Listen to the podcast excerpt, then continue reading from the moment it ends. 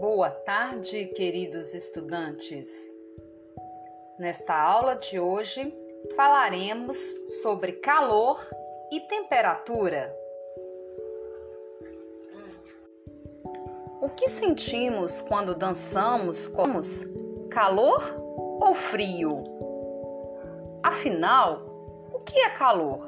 Não é a mesma coisa que temperatura?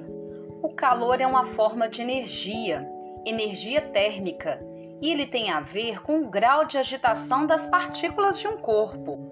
E a transferência do calor sempre acontece de um corpo mais quente para o mais frio. Por isso é sempre bom dormir acompanhado, né? Com a mamãe, com o papai, com os irmãos, com quem você sentir bem e, é claro, aquele abraço apertado.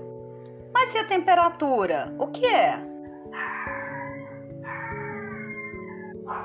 A temperatura é a medida do calor de um corpo. Para isso, usamos o termômetro. Lembremos que o calor pode se transferir por contato, é o que nós chamamos de condução. Quando a gente encosta o dedo em uma panela quente, é isso que acontece.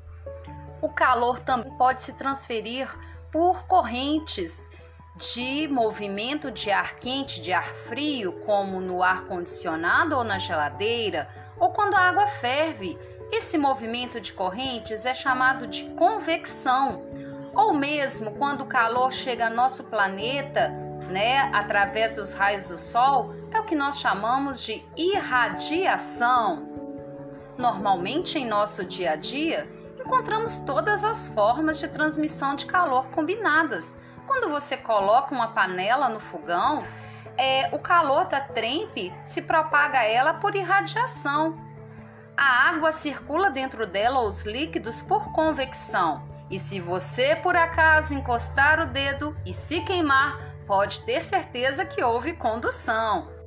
Existem materiais que são bons condutores de calor, como os metais, e existem materiais que são isolantes porque não conduzem bem o calor, como a lã, a madeira, o isopor e o plástico.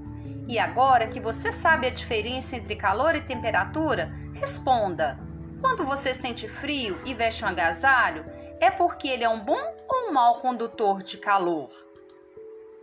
Você sabe que a tecnologia melhorou nossa vida você já imaginou sua vida hoje sem energia elétrica, TV, celular, computador, carro, internet? Já pensou viver sem isso?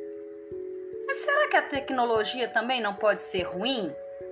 Imagine você, né? Será que as máquinas, as tecnologias, não de certa forma substituíram o trabalho manual e correm o risco de colocar as outras pessoas em desemprego? Pense, reflita. Muito obrigada, até a próxima aula!